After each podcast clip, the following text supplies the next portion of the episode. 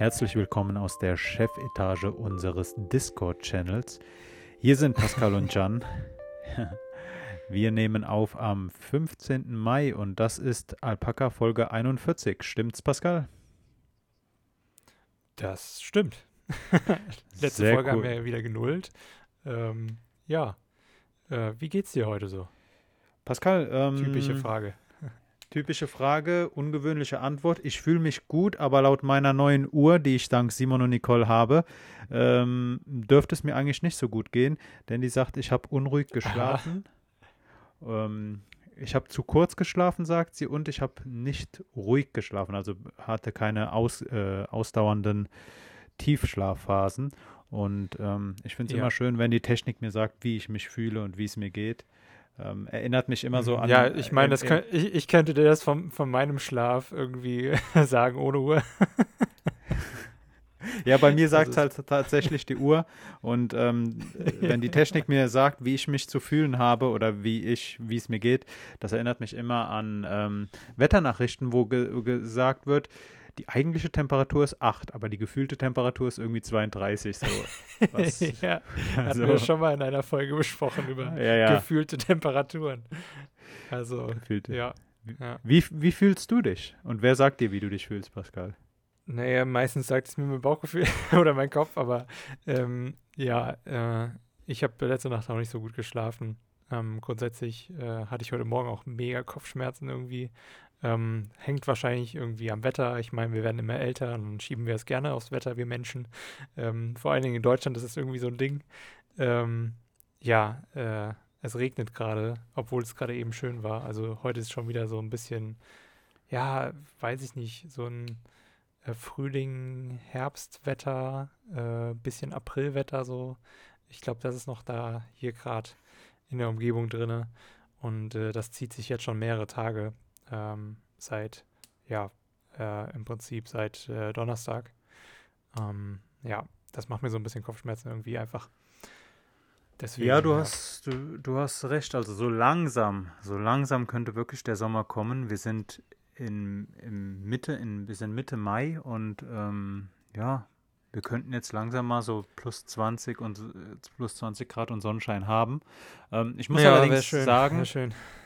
Ich äh, bin ja aktuell noch hier bei uns in der Region und gestern auch in Koblenz gewesen.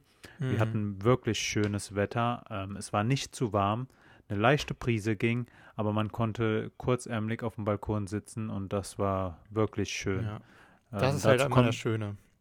Wenn es dann Ja. wirklich so richtig toll ist, äh, schönes Wetter, die Sonne scheint, ein bisschen leicht bewölkt vielleicht, ist auch okay, wenn es halt wirklich noch äh, klare Wolken im Prinzip sind, nicht so dunkle.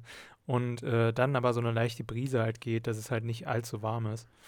Ähm, dann, das ist, finde ich, immer irgendwie das perfekte Wetter. Weil dann kann man sich auch noch irgendwie entscheiden. Trägt man vielleicht doch ein Hemd noch dazu, über dem T-Shirt oder so, oder über dem Unterhemd oder so, sonst irgendwie was, wie man auch immer möchte. Und äh, das ist irgendwie so für mich das Idealwetter. Gestern kam bei mir tatsächlich äh, Sommerfeeling auf, aus dem Grund, weil Rheinland-Pfalz nach meinem Empfinden krass gelockert hat. Es ist so viel möglich wieder. Die Stadt war voll, die Geschäfte waren offen. Du brauchtest Ja. keinen ähm, Schnelltest, um shoppen zu gehen. Und es war ungewohnt, so viele Menschen auf äh, erstens so, so engem Raum zu sehen, mit so vielen Mhm. Menschen wieder so nah zu kommen und halt auch so viele Menschen in Läden zu sehen, die eigentlich geschlossen waren. Ähm, Mhm. Ganz, ganz, ganz interessant. Hoffen wir, dass das Ganze nicht Ja, irgendwie auf also die- äh, Die, In so- die Inzidenzen sinken ja überall und ähm, ja, ist auf jeden Fall hab- cool. Ja, es ist cool. Ich habe eben allerdings noch auf T-Online ähm, gelesen, dass die britische Regierung ein bisschen ähm, besorgt ist über die indische Variante. Die hat sich bei denen innerhalb von einer Woche verdoppelt, also die Fallzahlen mit der indischen Variante. Ähm, in Gesamt, also in, in ganzen Zahlen drückt sich das zwar noch nicht aus, weil Großbritannien wirklich geringe äh, Inzidenzen hat, aber wir haben ja jetzt sowohl hier in Deutschland als auch in anderen Ländern gesehen, wie schnell das gehen kann. Mhm. Ähm, naja, hoffen Ja. wir, dass, äh, dass der Sommer ein bisschen angenehmer wird. Ja, ja, definitiv. Und ich hoffe auch, dass wir irgendwie Indien unterstützen können, irgendwie, dass die das, weil die haben momentan richtig halt die Kacke am Dampfen, ähm, dass das sich Ja. da weiter verbreitet und dass da genug Impfstoffe auch ankommen.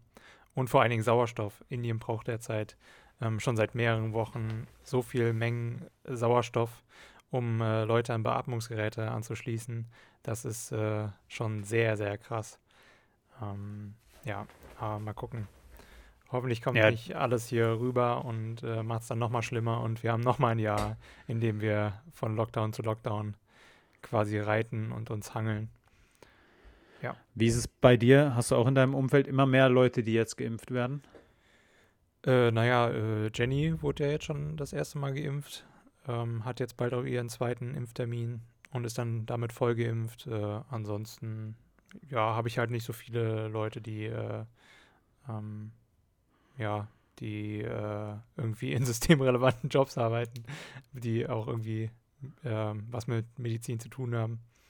Ähm, Nee, auch abseits von, äh, von ähm, systemrelevanten Jobs mh. habe ich immer mehr Personen, die entweder bei Arztpraxen nachfragen, ob noch AstraZeneca übrig ist Hm. oder ähm, anderweitig irgendwie da dran kommen. Also Priorisierungsgruppe 3 ist ja ziemlich breit gefächert. Hm. Ähm, Ja, bei mir in der ja. Familie sind halt noch alle ziemlich jung irgendwie. So. Keine Ahnung. ja, Gott sei Dank, Gott sei Dank. Ja. Ähm, ja. Und ein paar habe ich auch schon gehört, die wollen sich einfach nicht impfen lassen. Aber naja. Ähm, Pascal, ähm, ich überlege gerade, ob ich eine Über, ob ich einen Übergang finde zum, zu meinem ersten Thema. Obwohl, du hast Impfen gesagt, lass uns doch bei Nadeln bleiben, Pascal.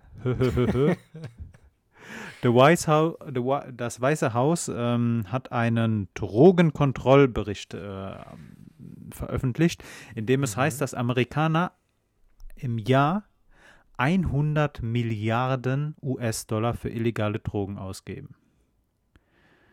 Das ist krass. Das, Das ist, ist das, krass, ist, das ist eine Hausnummer. Ähm, in dem gleichen Bericht steht auch drin, dass der südostasiatische Drogenmarkt ein Volumen von 80 Milliarden hat. Das ist mhm. das ist ebenfalls nochmal richtig krass. Ähm, Mhm. Ich habe, ich bin aufmerksam geworden auf diese Reports über den Blog borderlandbeat.com. Borderlandbeat.com. Ähm, der Blog berichtet überwiegend über die Kriminalität, die an der südlichen Grenze der USA ähm, die es an der südlichen Grenze der USA gibt. Es wird viel über mexikanische Drogenkartelle gesprochen, es wird viel über Leichenfunde gesprochen, über verschwundene Personen oder über Drogenfunde, die die äh, Border Patrol findet. Also Borderland Beat ist äh, für jeden, der der die unschönen Seiten der, der Grenze oder der, die unschönen Seiten der Sachen, die an der Südgrenze der USA sehen oder darüber lesen möchte, eine Anlaufstelle. Ähm, der Blog ist aber nach meiner persönlichen Auffassung ein bisschen mit Vorsicht zu genießen. Ich finde, dass es schon hart ins, in, da, in die Ecke des Boulevard geht. Also es ist sehr reißerisch geschrieben und Mhm. ich glaube, dass dieser Blog der halt eine Grenze, die weiß ich nicht, wie viel tausend Kilometer lang ist, abdeckt, äh, auch ein verzerrtes Bild vermitteln kann. Also ich glaube nicht, dass äh, an der Grenze nur Leute umgebracht werden, Drogen geschmuggelt werden oder sonstige schlimme Sachen passieren. Nichtsdestotrotz über äh, auf borderlandbeat.com äh, gehe ich öfter mal drauf, weil du weißt, ich habe ein Fable für Untersuchungen, was die, äh, Kriminali äh, was die organisierte Kriminalität angeht. Und die haben jetzt, also Borderland Beat, ähm, zitiert mehr oder ja, zitiert nicht, aber fasst halt einen anderen Bericht auf, der aus dem Fortune Magazin kommt. Allein schon, dass ein Blog einen Bericht auffasst, der sich auf ein einen Report äh, einer Behörde bezieht. So, das sind so viele Ecken, dass ich jetzt schon sage, das, was ich jetzt ähm, euch erzählen möchte, ist sehr mit Vorsicht zu genießen und mehr dient mehr Unterhaltungszwecken. Pascal, ich würde mit dir nämlich gerne über die fünf größten Mafia-Organisationen der Welt sprechen. Mhm. Ähm, lass uns beginnen bei Platz 5 Und zwar, wir schauen als erstes mal nach Mexiko. Wenn ich von den größten spreche, meine ich die umsatzstärksten Mafia-Organisationen. Ich bin mir nicht ganz sicher, ob man, ob man wirklich umsatzstärkste sagt, aber eff effizient klingt auch irgendwie blöd. Ähm, effektiv ist auch komisch. Also im Endeffekt, es geht darum, welche Organi Organisationen am meisten Geld machen. Und da ist auf Platz 5 das Sinaloa-Kartell. Das. Sinaloa-Kartell aus Mexiko. Es äh, scheint das größte Kartell zu sein, deren ähm, Führungsfigur wurde im Februar festgenommen und äh, an die USA ausgeliefert. Danach gab es äh, mehrere blutige kartellinterne äh, Auseinandersetzungen, aber das Sinaloa-Kartell soll mit einem Umsatz von 3 Milliarden US-Dollar das größte äh, Kartell in Mexiko sein. Haupteinnahmequelle ist offensichtlich der Drogenhandel. Und ähm, die äh, folgendermaßen wird der Umsatz berechnet, das möchte ich hier auch noch sagen. Der Report, den ich eben genannt habe, diesen Drogenkontrollreport, der sagt, dass äh, Amerikaner 100 Milliarden US-Dollar äh, für illegale Drogen im Jahr ausgeben. Davon fallen 60 Prozent auf mexikanische Kartelle zurück. Und da von diesen äh, 60 zieht das äh, Sinaloa-Kartell mit einem ähm, Marktanteil von 5%, Marktanteil klingt auch so komisch, äh, mhm. den, den, größten, den größten Anteil an sich. Das ist, das ist doch schon wirklich krass, finde ich. Also wir sprechen hier von 3 Milliarden US-Dollar, Pascal. Mhm. Wie viel verdient äh, Amazon? wie viel verdient Amazon? Ich glaube, Amazon macht noch ein bisschen mehr. Ja, ich glaube. Ähm, aber, aber, aber, guter Punkt. Die Kartelle oder auch die nachfolgenden Organisationen sind ähnlich gut aufgestellt, was äh, das international operierende Geschäft angeht, wie andere. Also wenn man sich anschaut, dass die, äh, die Kartells aus Mexiko ähm, sind also sind ja auch international tätig. So, wenn man hier von tonnenweisen äh, Drogenfunden spricht, hier, die in Rotterdam ankommen, die in Hamburg ankommen oder weiß ich nicht, ähm, in Italien ankommen. Also das sind ja alles schon Lieferketten, die müssen irgendwie gut abgesprochen sein.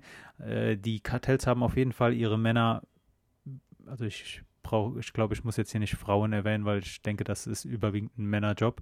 Ähm, die haben ihre Männer überall. Pascal, mhm, könntest ja. du dir vorstellen, in welches Land wir als nächstes gehen, um Platz 4 zu äh, besprechen? Äh, ich, ich, naja, da, ich, da wir ja darüber auch schon gesprochen haben, ähm, vor etlichen Folgen, äh, würde ich mal sagen Italien, nach Kalibrien. Sehr gut, sehr gut. Aha, das ist die ja. Endrangheta. Mhm. Ähm, die Endrangheta ist allerdings nicht Italiens jetzt wieder effektivste, erfolgreichste, gewinnbringende, umsatzstärkste, lass uns auch bei, bei umsatzstärkste bleiben, ist nicht äh, Italiens umsatzstärkste Mafia-Organisation, sondern die zweitgrößte, ist aber damit weltweit auf Platz 4, nämlich mit einem Umsatz von 4,5 Milliarden US-Dollar. Und mhm. ähm, die Entrangheta hat sehr gute Connections äh, nach Lateinamerika beherrscht deswegen die, die Transportwege von, äh, von Kokain hm. und ähm, ist der größte Zubringer, der größte Importeur von ähm, lateinamerikanischem Kokain für den europäischen Markt. Ja, aber was wir ja auch gelernt haben in der äh, Folge, in der wir schon darüber gesprochen haben und über dieses äh, wirklich krasse ähm, gerichtliche Verfahren, das immer noch läuft in Italien, ähm, mit ungefähr 300, über 300 Mitgliedern von Ndrangheta, die äh, eben verurteilt ähm, werden, beziehungsweise die angeklagt sind, ähm, dass auch äh, die äh, Ndrangheta ziemlich viel ähm, auch neben Kokainhandel betreibt ähm, und äh, zwar beispielsweise illegaler Müllentsorgung ist äh, ein sehr großes Business von denen. Und sie, es gibt Fall. sie schon Ewigkeiten, also ähm, seit dem 18., 19. Jahrhundert gibt es sie schon. ähm, da gab es die ersten polizeilichen Berichte über ähm, die Gruppierung. Also krass. Du hast was Wichtiges angesprochen. Die ähm, organisierte Kriminalität ist in ganz, ganz vielen Feldern tätig. Also man beschränkt sich da nicht nur auf den Drogenhandel, sondern wie auch bei Platz 3, wir bleiben in Italien und zwar bei der Comorra, die mit 4,9 Millionen der italienische Spitzenreiter unter den Mafia-Organisationen ist. Ähm, die beschäftigen sich etwas, also die Entrangeta hat schon ein großes Augenmerk auf den Drogenhandel. Die Comorra ist breiter aufgestellt. Und zwar, wie du schon gesagt hast, illegale Müllentsorgung. Also also Sachen, die vielleicht jetzt weniger ähm, für den in, für den für den Einzelnen zugänglich sind. Also ich denke mal, da, da wird man dann eher mit irgendwie Unternehmen operieren. Aber man ist hier natürlich auch bei, äh, bei der sexuellen Ausbeutung, bei dem Handel mit, ähm, mit Waffen hm. Drogen sind auch ein Ding äh, der Komora. Äh, man hat Auftragsmorde. Man hat Erpressungen. Man hat Kidnapping. Und man hat illegales Glücksspiel. Hm. Das äh, war die Komora mit 4,9 Milliarden. Pascal, wir haben noch zwei Plätze offen. Ähm, Platz 2. Könntest du dir vorstellen, in welches Land es jetzt geht? Weil du mich fragst. Denke ich, ist es aus, aus, einem, aus einem bestimmten Grund und ich würde mal vermuten, da wir sie noch nicht gehört haben, dass es irgendwie was mit Yakuza zu tun hat. nee, tatsächlich nicht. Es, wir, wir gehen nach Russland. Aber zu der, Yakuza, zu der, Yakuza, kommen wir noch, die ist nämlich auf Platz 1. Auf Platz 1? ja, und zwar mit Abstand. Okay. Ähm, denn wir hm. sind mit jetzt bei Platz 2 bei einer Organisation, die nicht wirklich äh, einen, einen spezifischen Namen hat. Denn im Gegensatz zu den vorhergenannten, dem Sinaloa-Kartell oder den italienischen ähm, Kartellen, ist diese russische Gruppierung mit 9000 Mitgliedern, die einfach, die ich jetzt einfach mal russische Mafia nenne, eine sehr dezentral organisierte Gruppe. Ähm, sie ist auch im Gegensatz zu der gleichgenannten äh, Yakuza hat sie keine Führungsperson, die alles alleine entscheidet, sondern setzt sich mehr aus kleinen unterschiedlichen Gruppen zusammen, die eigentlich immer ihr eigenes Süppchen kochen oder ihre eigenen Crack-Sachen kochen. Ähm, und wenn es drauf ankommt, dann aber auch zusammen äh, oder halt auch untereinander Geschäfte machen. Und äh, die russische Mafia, wie gesagt, 8 Milliarden mit 9, also 8 Milliarden Umsatz mit 9000 Mitgliedern. Was sehr interessant ist, die russische Mafia auch in ganz, ganz vielen Feldern tätig und sehr international agierend, also ähm, nicht nur auf dem Heimatmarkt, wie, ähm, wie zum Beispiel die, die, die äh, mexikanischen Kartelle, die weniger im Ausland machen und dafür überwiegend nur in Mexiko operieren. Ähm, die russische Mafia hat ähm, Verbindungen überall hin und führt auch Auftragsmorde überall aus. Aber ganz große Einnahmequelle ist auch hier der Drogenschmuggel und der Drogenverkauf. Und zwar eine besondere Droge, nämlich Heroin. Denn und jetzt ganz, ganz interessanter Fakt, den ich gelesen habe. Russland hat mit seinen äh, über 200 Millionen Einwohnern, ähm, pardon, Russland hat mit, ähm, mit hat 0,5 Prozent der Welt, hm, das, das liest sich gerade sehr, sehr komisch. Ich habe mir aufgeschrieben, dass, dass Russland 0,5 Prozent der äh, Weltbevölkerung darstellt, aber wenn ich das mal im Kopf überschlage, ist das ein bisschen komisch. Auf jeden Fall Russland streichen wir den Punkt einfach. Aber wir lassen es drin, denn wir sind der Podcast, der nichts rausschneidet. Ähm, Russland hat auf jeden Fall den ähm, größten Hero einen der größten Heroinmärkte wel Märkte weltweit und konsumiert 12 Prozent des ähm, weltweit produzierten Heroins. Und da spielt die russische Mafia ein großes äh, Ding mit, was halt blöd ist, weil, äh, oder schrecklich ist eher gesagt, ähm, Heroin ist eine ganz, ganz miese Droge und ähm, sehr verbreitet in den ländlichen Gegenden von, von Russland. Mhm. Pascal, Platz 1, die Yakuza, auch genannt Yamaguchi, Yamaguchi? Yamaguchi-Gumi. Ja, genau.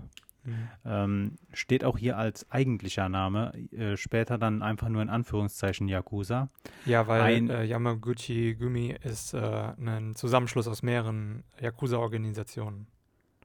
Ah, also ah, okay. Die, ja, die, also die komplette Organisation im Prinzip, dieses Ober-Yakuza-Business im Prinzip, gibt es auch erst seit irgendwie Anfang des 20. Jahrhunderts. Da hat sich das gegründet, aber alle vor, also quasi die kompletten Yakuza-Clans, die gab es schon vorher.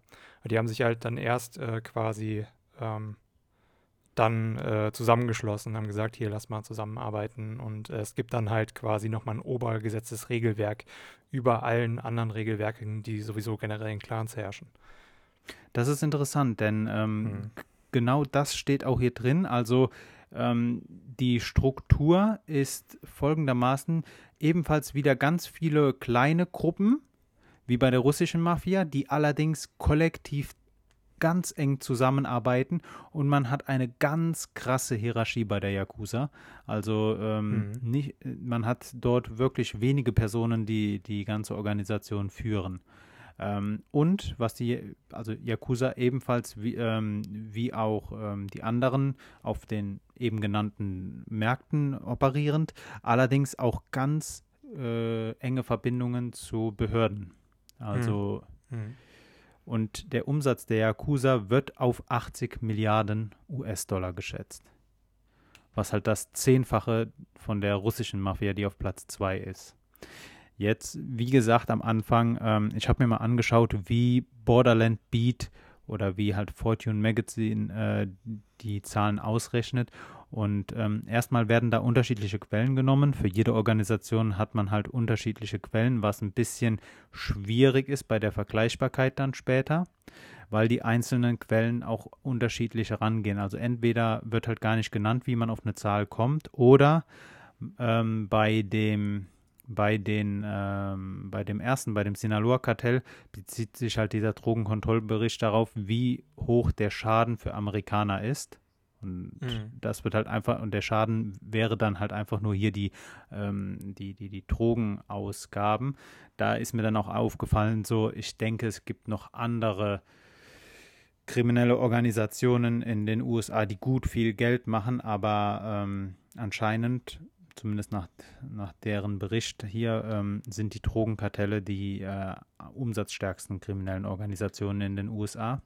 Und mhm. es, die ganzen ähm, Zahlen wurden halt einfach nur addiert, ähm, was ich auch ein bisschen schwierig finde. Ähm, dazu kommt noch, da, das wird auch aber im Text genannt, dass die einzelnen Organisationen auch durch legale Beschäftigungen Geld machen. Also man, man ja. versucht ja auch das äh, kriminelle Geld so schnell wie möglich zu waschen und damit wieder in den mhm. normalen Wirtschaftskreislauf zu bringen. Die Einnahmen sind hier natürlich noch nicht dabei. Natürlich, warum?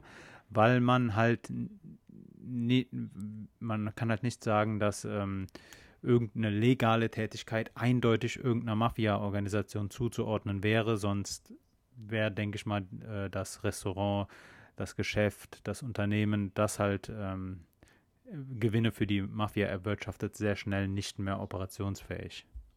Hm, ja. Also im Bereich Yakuza ist es halt so, dass die viel auch ähm, im Bereich Wohl Wohltätigkeit ähm, tatsächlich äh, ja, Geld waschen, indem sie halt wirklich für wohltätige Zwecke, gerade was ähm, sehr oft vorkommt in, in Japan, die ganzen Erdbeben, dadurch, dass so viele Vulkane ähm, unter Japan sind, ähm, sind sie halt sehr hilf hilfsbereit, sagen wir es so. Und über Spenden kriegen sie natürlich auch wieder Steuergelder zurück und so weiter und so fort in ihren legalen Geschäfte. Ähm, das machen sie gerne. Oder halt auch ähm, im Walfang oder Delfinfang oder ähm, was auch äh, sehr beliebt ist, leider immer noch, ist der, ähm, der Haifischfang, ähm, weil man das gut nach China verkaufen kann. Ähm, genau. also da machen die auch viel, viel Geld mit. Und vor allen Dingen halt dadurch, dass die Behörden dann halt die Augen zudrücken, weil halt eben die Yakuza auch äh, so viel in, ähm, ja, dabei helfen quasi beim Wiederaufbau von ähm, ja, Erdbeben, äh, Erdbeben ähm, starken Gebieten. Und äh, ja, deswegen ist es auch sehr, sehr komisch, ähm, äh, ja, Yakuza von dem, von dem eigentlichen Staat in Japan irgendwie ein bisschen zu trennen. Ähm, ja. Das, das, das sieht man sehr eng sehr, verwoben. Das sieht man bei sehr vielen kriminellen Organisationen, aber auch bei Terrororganisationen, dass wenn die Bevölkerung leidet, was mhm. oftmals der Fall ist, wenn äh, Mafia-Strukturen sich gut ausbreiten können oder Terrororganisationen operieren, man versucht durch solche öffentlichen Taten, wie du eben genannt hast, auch äh, das eigene Image aufzubessern ja. und sich damit eine Legitimation zu verschaffen. Was aber witzig halt tatsächlich auch an Yakuza ist, äh, sie helfen der Polizei dabei, dass Drogen erst gar nicht nach Japan kommen. Also die Yakuza haben ja auch ähm, mehr oder weniger ihren, ihren, ähm, ihren, ihren Ursprung so in der Zeit in, ähm, nach den Samurai so ein bisschen.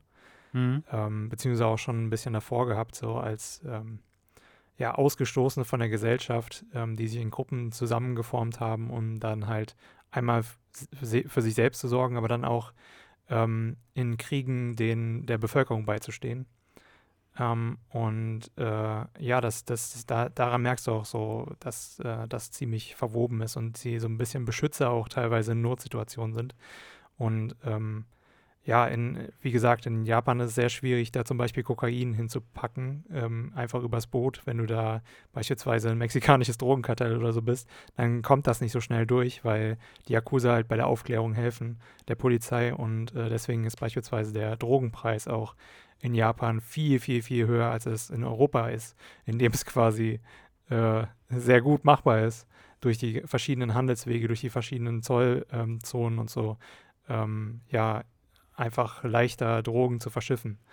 Ähm, ich meine, meistens kommt es ja irgendwie in Amsterdam an und zack, ist es überall. So. Oder in Rotterdam.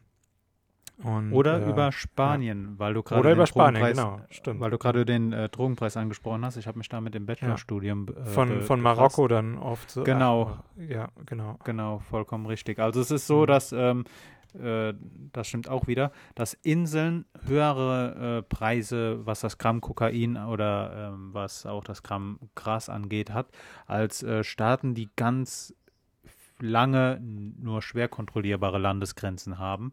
Ähm, das stimmt. Auch Länder, in denen die Drogen nicht angebaut werden können, was bei Kokain sehr viele sind, aber bei Gras ist es halt so, dass es, dass es äh, schwieriger ist in, in ähm, kleineren Stadtstaaten zum Beispiel, wie zum Beispiel Singapur. Da ist es schwierig, Gras irgendwo anzubauen, weil du da halt äh, nicht die Räumlichkeiten zu hast. Du findest halt nicht irgendwie eine abgelegene ähm, Fabrik, wo du halt einfach mal eine Plantage aufmachen könntest.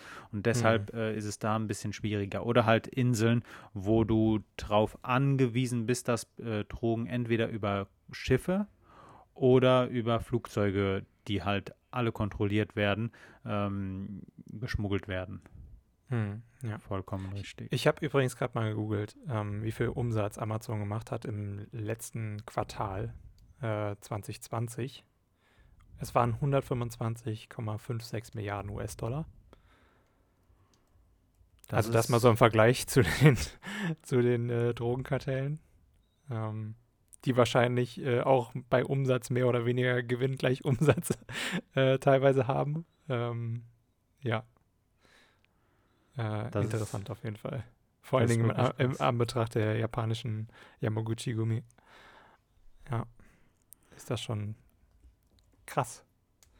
Das ist wirklich heftig. Ähm, ich habe ich hab nachgeschaut und zwar ähm, diese 0,5 Prozent, die ich eben genannt hatte, mit, also dass äh, Russland 0,5 Prozent der Weltbevölkerung hat, das äh, stimmt nicht. Das, äh, ich habe aber nachgeschaut, das wird so in äh, Borderland Beat, in dem Artikel, den ich eben zitiert habe, wird das so geschrieben. Ähm, Russland hat auch nicht, wie von mir eben gesagt, über 200 Millionen Einwohner, sondern ähm, mit oder ohne die Krim macht einen Unterschied von 2 Millionen. Also ohne die Krim wären es halt 146 Millionen und das sind etwas mehr als ein Prozent der Weltbevölkerung. Hm. Ja. Genau, äh, pardon, 2% der Weltbevölkerung, so. Nun, ähm, Pascal, hau raus. Was hat dich diese Woche beschäftigt? Ja, ich meine, da wir so viel über Geld gesprochen haben, äh, ich weiß nicht, ob du es mitbekommen hast, am Donnerstag ist äh, Bitcoin, der Kurs, ähm, ziemlich weit abgestürzt, weil Tesla Mhm. sich doch entschieden hat, okay, nee, wir wollen kein Bitcoin mehr anbieten. Am äh, Monatsanfang war es doch, glaube ich, oder ähm, war es ein bisschen früher sogar noch, hat äh, Tesla ja angekündigt gehabt, dass man auch mit Bitcoin sich einen Tesla kaufen kann oder generell einfach ähm, bei Tesla dort äh, Sachen bestellen kann mit Bitcoin. Und ähm, ja, da hat sich jetzt Tesla doch anders entschieden. Ähm, ja, da wollte ich Ja. einfach mal deine Meinung zu wissen. Ja, also ich glaube, ich habe hier durch manche Äußerungen schon gesagt, dass ich äh, Elon Musk für, für, dass ich manche Aussagen von Elon Musk als äußerst problematisch ansehe. Unter anderem Mhm. jetzt auch wieder diese ganze Bitcoin-Geschichte. Am Anfang äh, hat er sich groß dargestellt als, äh, als äh, Tesla, das so früh jetzt schon in Bitcoin äh, reingeht, investiert und das auch als Zahlungsmittel akzeptiert.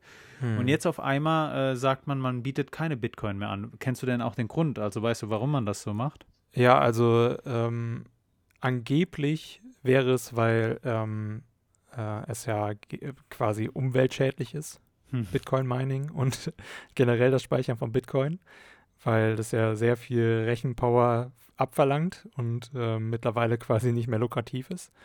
Ähm, und er wolle wohl irgendwie, also Tesla bzw. Elon Musk wollen wo- wohl irgendwie warten, bis es dann ähm, entweder eine Kryptowährung gibt, die dann äh, ja emissionsfreier ist Hm. oder ähm, äh, ja generell sich irgendwie Bitcoin ähm, ja umwelttechnisch irgendwie mehr ähm, äh, Richtung äh, Emissionsfreiheit halt ähm, bemüht.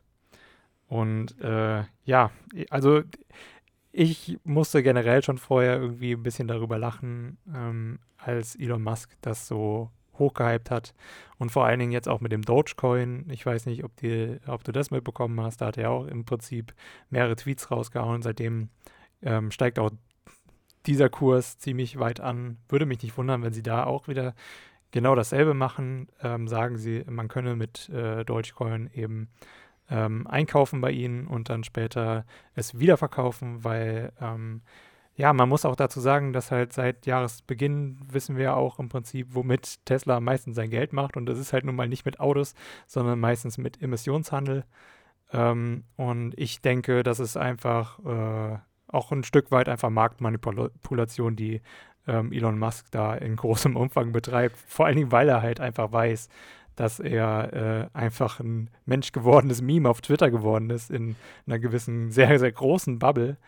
Ähm, und äh, ja, ich denke, er hat damit gespielt und ich denke, dass das halt von vornherein geplant war, äh, zu gucken, ob das äh, so gut läuft. Und ich meine, man sieht ja, der Kurs ist ziemlich hart abgesunken. 10.000 Dollar, ähm, nur weil Tesla seine Aktien verkauft hat, äh, seine äh, Bitcoins verkauft hat. Ähm, und ähm, ja, ich könnte mir Ich vorstellen, da- dass, er, dass sie das mit mehr Kryptowährungen so machen werden in Zukunft. Du hast gerade, du hast gerade gesagt, dass das für dich Marktmanipulation ist. Mhm. Das ist auch für mich Marktmanipulation und auch die äh, amerikanische Börsenaufsicht hat schon mal zwei Verfahren gegen ähm, Musk eröffnet, wenn ich mich recht erinnere, äh, wegen Ja. Marktmanipulation. Das war einmal, das war ähm, 2019, als er auf Twitter schrieb, dass er überlege, Tesla von der Börse zu nehmen. Also Mhm. ähm, das ist und also Elon Musk kommt in diesen ganzen YouTube-Podiumsdiskussionen sehr gut weg als dieser innovative Typ, der mit PayPal ganz viel Geld gemacht hat und ähm, jetzt halt mit seinen Unternehmen, die halt irgendeine Vision verfolgen, ähm, Mhm. die Welt verbessern möchte. Äh, wir haben jetzt in den letzten Folgen schon mal drüber gesprochen. Tesla hat immer noch, was Elektroautos angeht, einen riesengroßen Vorsprung, aber die Konkurrenz schläft nicht und besonders die au deutschen Autobauer äh, holen in einer Geschwindigkeit auf und werden Mhm. dafür auch an der Börse sehr belohnt mit äh, Seit Anfang des Jahres hat, haben sich die deutschen Autowerte, also Daimler zum Beispiel, im Wert verdreifacht. Mhm. Ähm, nochmal zurückzukommen auf die ganzen ähm, Bitcoin-Geschichten, also diese ganzen Kryptowährungen, die Musk da anbietet. Es ist immer schwierig oder ähm, lass es mich so sagen, wenn du einen Blog betreibst und schreibst über äh, Börsen oder Finanzwerte, musst du immer angeben, ob du äh, selbst investiert bist oder nicht. Also du musst halt äh, offenlegen, ob es einen Interessenkonflikt gibt oder nicht. Und ich meine, er hat es ja selbst offen gemacht. Tesla ist investiert in Bitcoin.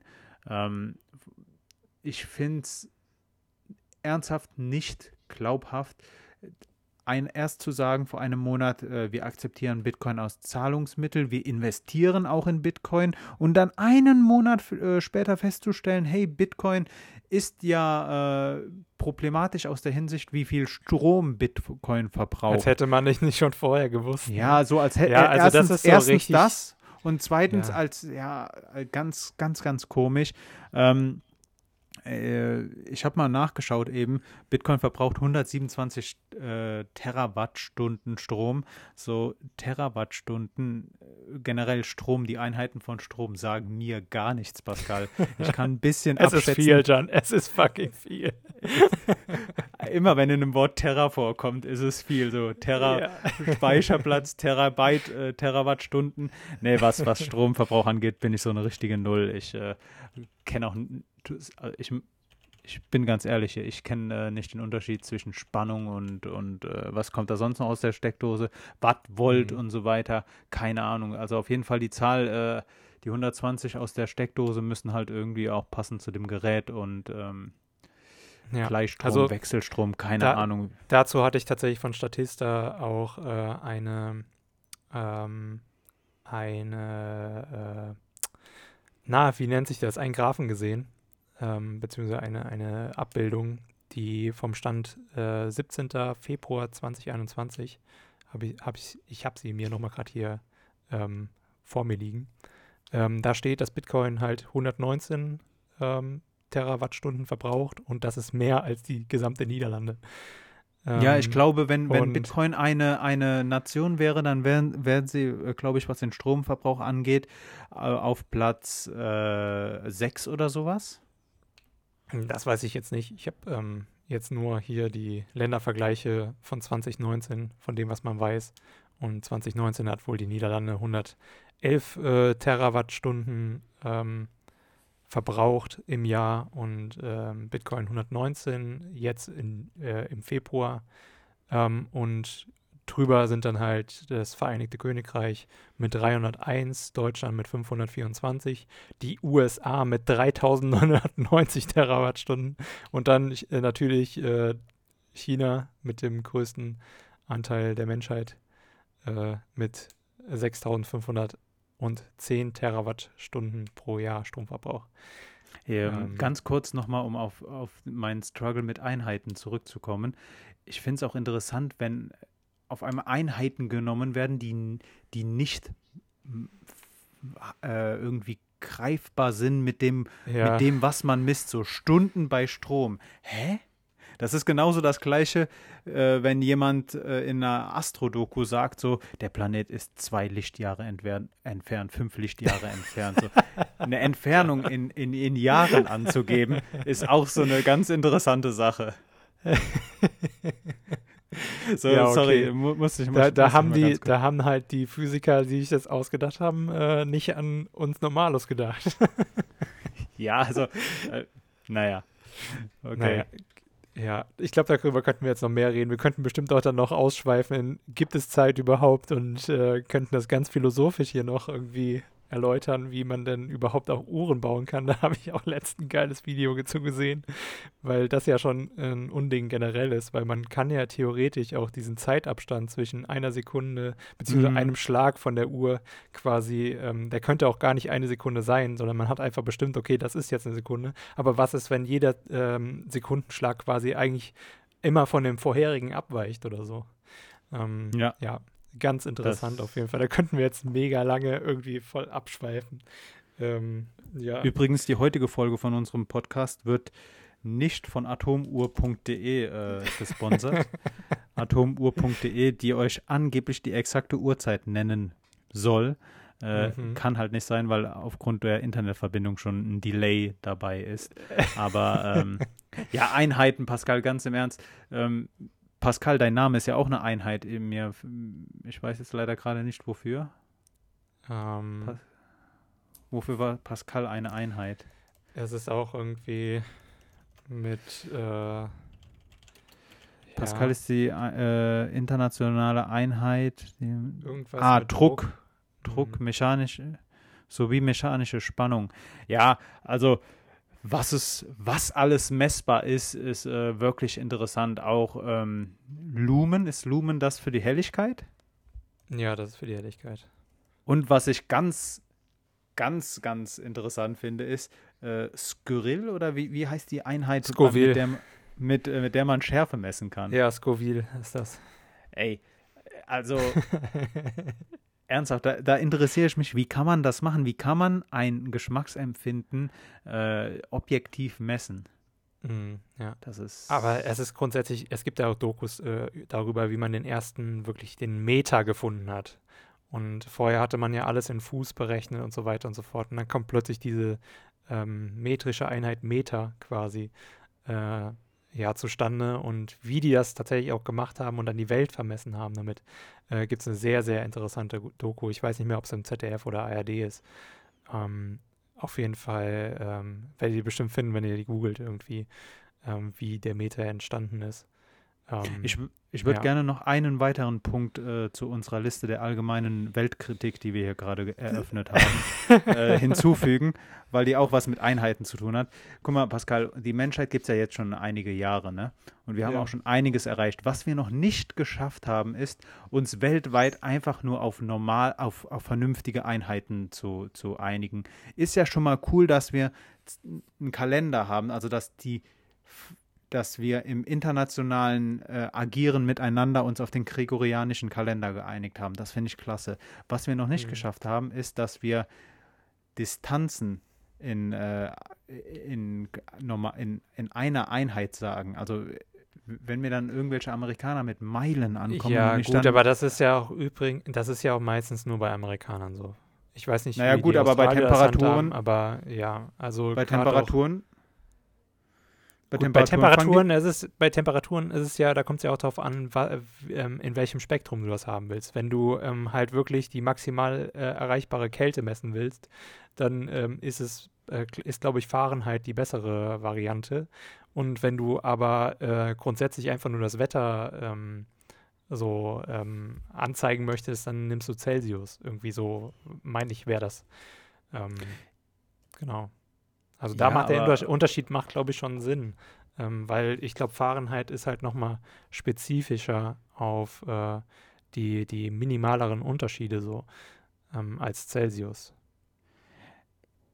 Aber nagelt mich darauf nicht fest. Ich bin weder Physiker noch irgendwie in Physik mega begabt. Ich, äh, ich, ich finde es halt, halt wirklich interessant, dass wir uns ja. da noch nicht auf irgendwas geeinigt haben. Äh, mm. Und ja. ja. bei Temperaturen, dann gibt es ja da auch nochmal Kelvin, äh, die, die glaube ich, bei minus 200 noch was äh, ihren absoluten Nullpunkt haben. Also da, wo dann auch Sauerstoff fest wird. Also nicht ja. unter diesem Temperaturpunkt kann man nicht weiter messen.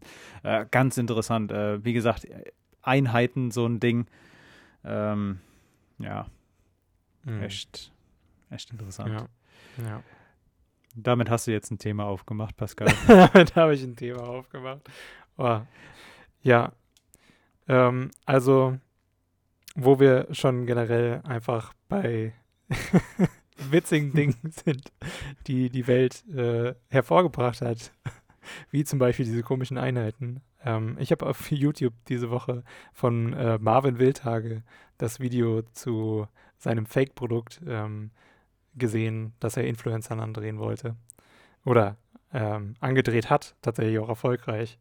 Und ich fand das einfach mega witzig. Hast du es gesehen? Hast du irgendwie darüber gelesen? Weil es war schon tatsächlich präsent. Ich glaube, Media hat darüber auch berichtet und auch tatsächlich einige äh, Tageszeitungen. Also ähm, ich habe es gesehen, weil ich äh, versuche die Woche ab und zu mal in die Trends zu schauen, um zu gucken, was gerade viral geht. Und mhm. ähm, mir war Marvin, so heißt glaube ich sein Channel, war mir vorher kein Begriff. Ich fand ja. die Aktion gewagt, es war eine krasse Provokation, aber sie zeigt halt, wie leicht Influencer zu kaufen sind und wie mhm. leicht sie dann einfach ihrer Gemeinschaft vorgaukeln, äh, dass sie selbst in ein Produkt vertrauen und damit ähm, auch zum Kauf raten. Also fand ich cool. Ähm, jeder sollte das Video geschaut, äh, gesehen haben. Ich weiß nicht, unter welchem Titel man es findet. Ähm, wie ich Influencer mein Fake-Produkt angedreht habe oder sowas? Das, oder, das kann sein. Ja. Willst du noch kurz was zum findet Inhalt man sagen? sofort. Also grundsätzlich hat, ähm, ähm, kommt der Marvin so aus dieser Bubble von Aaron Troschke, ähm, der vielleicht bekannt ist unter Hey Aaron, dem Kanal. Der äh, ziemlich viel hat er interviewt an Pornostars und so weiter und so fort. Ähm, ähm, war oft auf äh, der Venus-Messe und so weiter und hat da irgendwie Scherze gemacht, die oftmals auch in den Trends gelandet sind und ähm, ist halt so gerade irgendwie in dieser YouTuber-Bubble ähm, halt sehr beliebt unter Interviewern.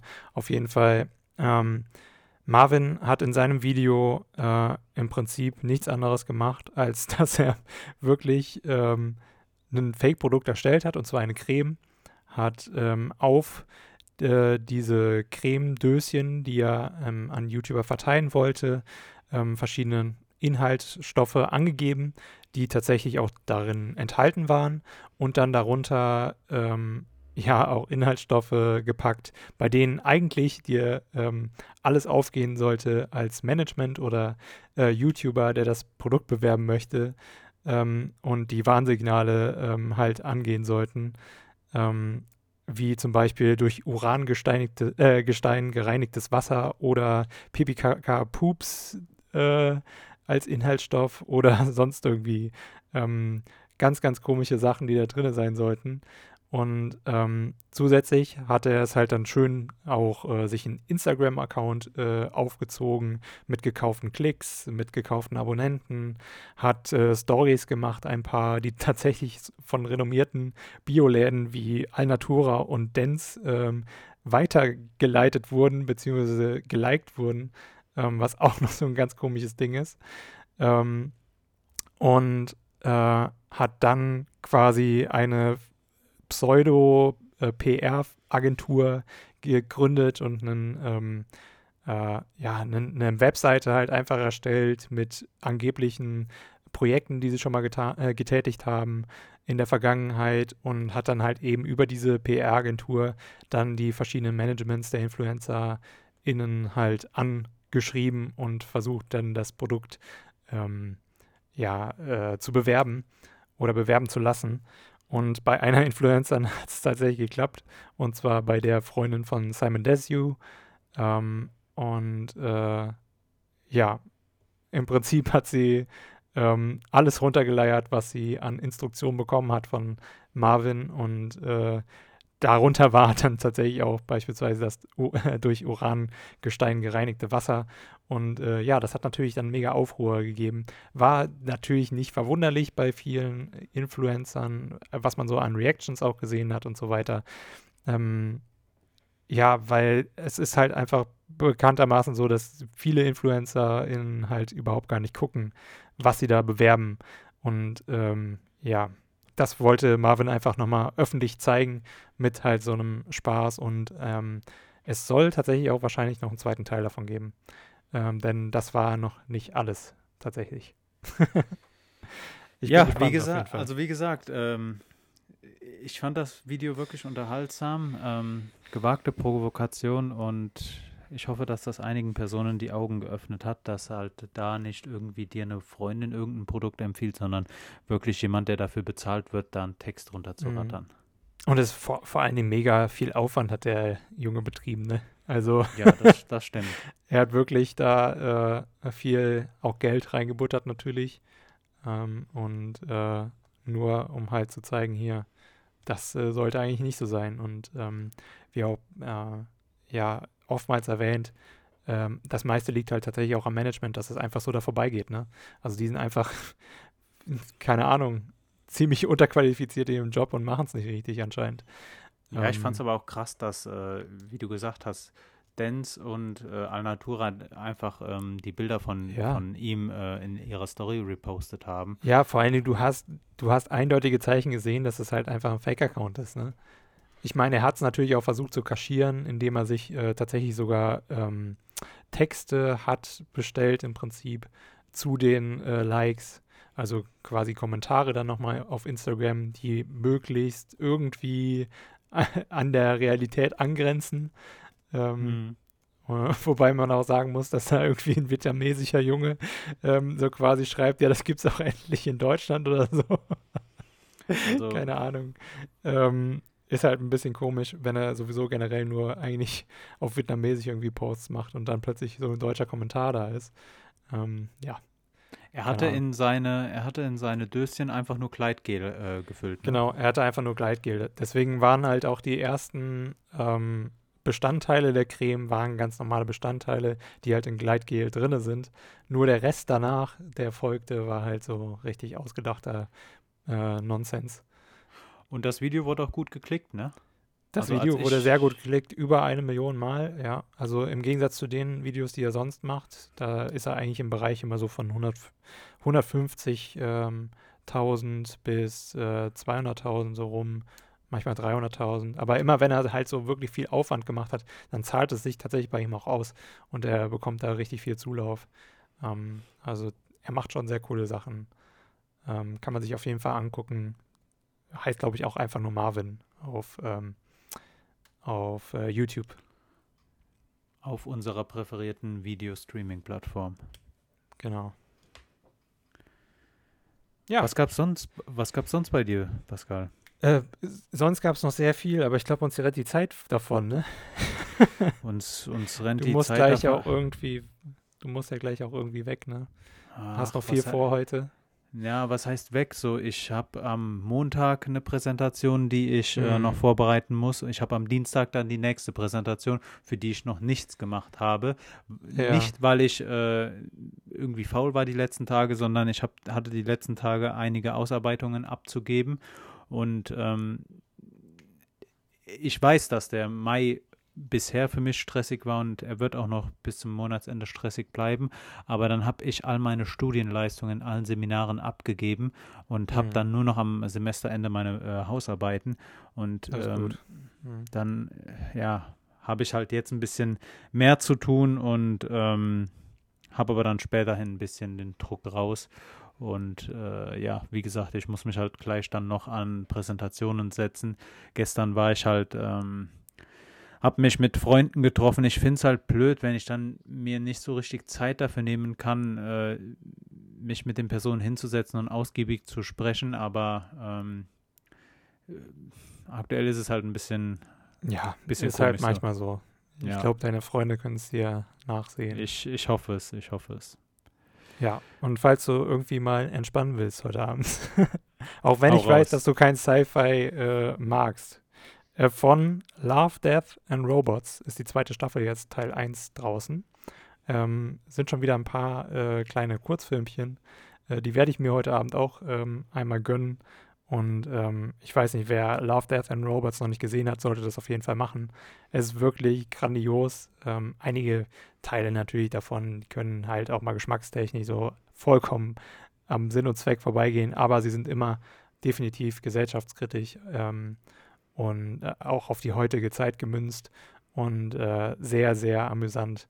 Viele davon, manche auch sehr ähm, traurig, ähm, wirklich abwechslungsreich und ich bin gespannt, was die neue Staffel bringt. Ja, das wäre irgendwie so mein Netflix-Ausblick für die Woche oder beziehungsweise das heutige, äh, das anbrechende Wochenende. Beziehungsweise das Ja. jetzt beendende Wochenende, wenn ihr die Folge hört. Das stimmt, das stimmt. Pascal, ich bin müde, weil ich jetzt äh, nach dem Ramadan wieder angefangen habe, Kaffee zu trinken, so widersprüchlich, wie sich das anhört. Aber ähm, Mhm. laut dem Wikipedia-Artikel von Koffein ist das gar nicht mal so, äh, so, so unglaubwürdig. Also Mhm. die Abwesenheit von Koffein macht ja schläfrig und das beste Mittel dafür wäre halt einfach, sich kein Koffein zuzufügen. Ich habe Mhm. wieder angefangen, äh, seit vor, vorgestern, seit ein paar Tagen wieder Kaffee zu trinken, weil das war wirklich eine Sache, die ich im Ramadan sehr vermisst habe. Und äh, ich habe jetzt meinen Nachmittags-Tiefpunkt äh, erreicht. Werde mir gleich deswegen eine Tasse Kaffee machen, damit ich weiter meine Präsentationen durcharbeiten ja. kann. Kaffee ist geil, meine Lieblingsdroge. Kaffee, Kaffee ist geil. Ich glaube, das, das wäre auch ein geiler Folgentitel, oder? Kaffee ist geil, ja. ja machen wir. Das ist, äh, das ist sehr nice. Pascal, ich bedanke mich bei dir, ich bedanke mich aber auch bei allen Hörerinnen und Hörern. Ich hoffe, ihr habt aus dem, was wir euch so mitgeteilt haben, etwas ziehen können. Wenn, dann äh, nehmt mit uns Kontakt auf, schreibt uns gerne mal eine E-Mail, folgt uns auf Instagram, setzt, euch in, äh, setzt uns in die Liste eurer präferierten Podcasts. Und ansonsten würden wir uns echt freuen, wenn ihr uns an irgendwen weiterleitet oder zumindest genau. kommende Woche einfach wieder einschaltet. Sharing is caring. Vielen Sharing Dank fürs Zuhören. Bis, Bis dann. dann. Tschö. Ciao.